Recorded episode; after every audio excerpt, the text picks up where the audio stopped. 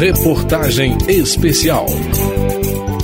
A Câmara promoveu durante dois meses cinco audiências públicas para discutir o ciclo olímpico Paris 2024. A ideia foi reunir atletas, dirigentes e outros envolvidos nas modalidades esportivas com maior número de medalhas na história da participação brasileira nos Jogos Olímpicos.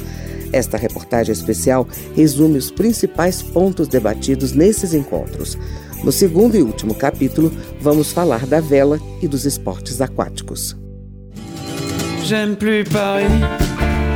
Encore partout ça m'ennuie. Je vois trop de gens. Je me fous de leur vie. Representantes de modalidades como natação, nado artístico, maratona aquática e polo aquático se reuniram na Câmara para falar das expectativas para as Olimpíadas de Paris. Eles são porta-vozes de um contingente enorme.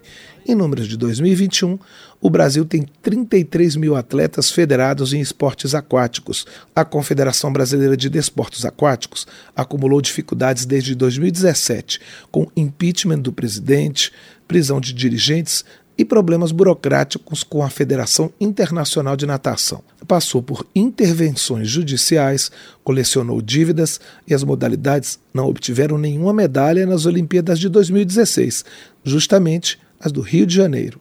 A situação começou a melhorar em 2019. Hoje, o presidente da CBDA, Luiz Fernando Coelho, destaca a liderança em transparência e prestação de contas. Renato Cordani, vice-presidente e CEO da confederação, diz que os problemas financeiros não desapareceram por completo, mas aponta os bons desempenhos. Dentro da piscina, a nossa confederação tem tido resultados muito bons. Né? A nossa seleção é, feminina de polo aquático, campeã do Sul-Americano. Aqui o, o, nosso Cauã Pereira, no, no salto ornamental, ele, ele, teve o melhor resultado olímpico da história da plataforma. São 100 anos de história e agora em Tóquio o Cauã foi décimo lugar. Na opinião do comentarista de natação Alexandre Pucieldi, não há como separar os resultados do processo de gestão, porque grandes resultados com má gestão serão pontuais e dificilmente serão repetidos. Os avanços são reconhecidos pelo atleta de polo aquático e integrante da Comissão Nacional de Atletas da CBDA, Rudá Franco. Acredito que para esse ciclo de 2024 ainda é muito difícil para a gente classificar através do pré-olímpico. Acredito que seria interessante começar a pensar num ciclo para 2028, porque como o Pan-Americano é nos Estados Unidos, os Estados Unidos têm a vaga já como país sede e abriria a segunda vaga no Pan-Americano para o polo, então seria esse ciclo mais interessante para o polo voltar de novo a, a estar nos Jogos Olímpicos Olímpicos. O comentarista Alexandre Pucieldi faz uma sugestão que se promova a aproximação entre o esporte escolar e o esporte competitivo. Eu acho que ambos vivem diretamente eh, de suporte, de ajuda governamental, então ambos precisam falar a mesma língua. Eu acho que nós precisamos eh, de uma aproximação das entidades CBDE, CBDU, CBDA, que precisam sentar juntas e fazer um calendário e organização de seus eventos de forma conjunta. Com a medalha de ouro de Ana Marcela Cunha na maratona aquática das Olimpíadas de Tóquio, o Brasil chegou a 17 medalhas em provas de natação. São dois ouros, quatro pratas e 11 bronzes. Desempenho que, segundo o deputado Luiz Lima, do PL do Rio de Janeiro, ex-nadador olímpico, pode ser melhorado.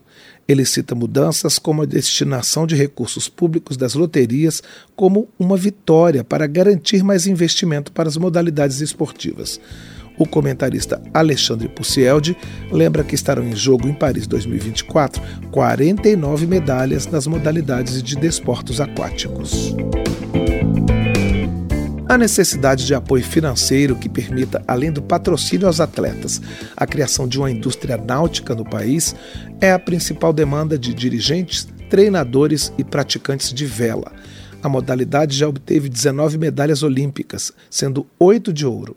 O presidente da Confederação Brasileira de Vela, Marco Aurélio Ribeiro, enumerou as dificuldades dos velejadores para este ciclo olímpico diferente em decorrência da crise sanitária provocada pela Covid-19. Boa parte dos atletas deixou de treinar por causa do isolamento social e o dirigente aponta que é preciso colocá-los em competições internacionais em 2023. Ele salienta que o suporte financeiro seria facilitado pelo apoio de uma empresa estatal. Não é que a vela seja um esporte caro, tem esportes bem mais caros que a vela, mas positivamente não é um esporte barato. E não é nem isso, os nossos concorrentes investem muito. Porque se houvesse um fair play financeiro, não teria problema. O problema é que a verdadeira corrida armamentista. Para você ter ideia, o orçamento da equipe olímpica inglesa é de 32 milhões de libras. O nosso orçamento anual da CBVela, para tudo, não é só para a equipe olímpica, é de um milhão de libras. Marco Aurélio Ribeiro reivindica também a desoneração da importação de equipamentos.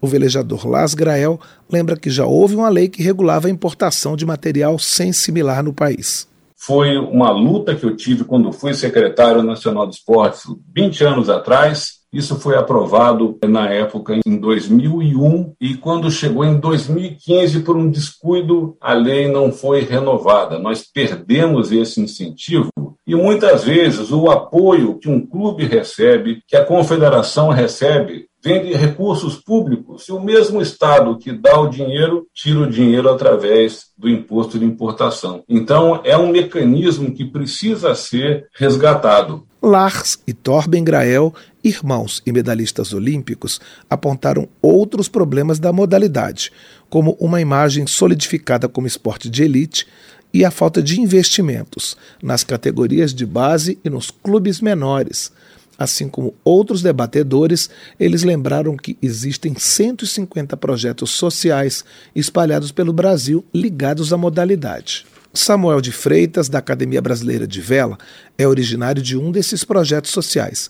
Ele acha que é preciso disseminar mais conhecimento sobre a modalidade e que as prefeituras, por exemplo, precisam saber mais sobre esse esporte. A gente fala da carreira do atleta olímpico, mas a modalidade vela tem toda uma cadeia de profissionais que acompanha isso, onde tem o treinador, tem o preparador físico, tem o técnico, tem o gestor da modalidade, tem o instrutor, tem as lojas que vendem e oferecem os produtos como os coletes salva-vidas, parte da, do velame, das velas do barco. Então tem toda uma cadeia de produção e de trabalho que acompanha o esporte à vela. A atleta Isabel Swan, medalha de bronze nos Jogos de Pequim em 2008, na classe 470, acrescentou a necessidade de acesso a marinas públicas e a equipamentos de qualidade, ela enfatizou que a modalidade está cada vez mais igualitária em termos de gênero e que, em Paris 2024, pela primeira vez haverá o mesmo número de competidores, homens e mulheres a gente precisa de mais espaços para atuar em outras esferas, em conselhos de tomada de decisão. Eu, vejo a CBVela um esforço contínuo de trazer mais mulheres para essa parte, né? É uma parte que eu estou trabalhando agora, mais nessa parte da gestão, também representando a área mulher no esporte no Comitê Olímpico Brasileiro. E vejo a importância da gente ter essa diversidade no esporte, porque assim a gente vai fazer um esporte melhor, um esporte para todos, um esporte onde todos têm a sua voz. Na audiência pública sobre a vela, o representante dos treinadores, Cláudio Biecarque, lamentou que os cursos de educação física não tenham aulas específicas sobre a modalidade. Ele acrescentou que os técnicos precisam ter tanto conhecimento global sobre o esporte quanto conhecimento específico da classe que estão cuidando. Nelson Horn, representante dos árbitros, lembrou dos festivais de vela que aconteciam nos anos 1980 em até 10 etapas, e cobrou mais apoio aos atletas universitários, que muitas vezes perdem aulas e provas quando representam o Brasil em competições internacionais. À Paris, au 14 juillet, à la lueur des lampions, danse sans arrêt au son de l'accordéon dans les rues. Da Rádio Câmara de Brasília, com informações de Luiz Cláudio Canuto, Cláudio Ferreira.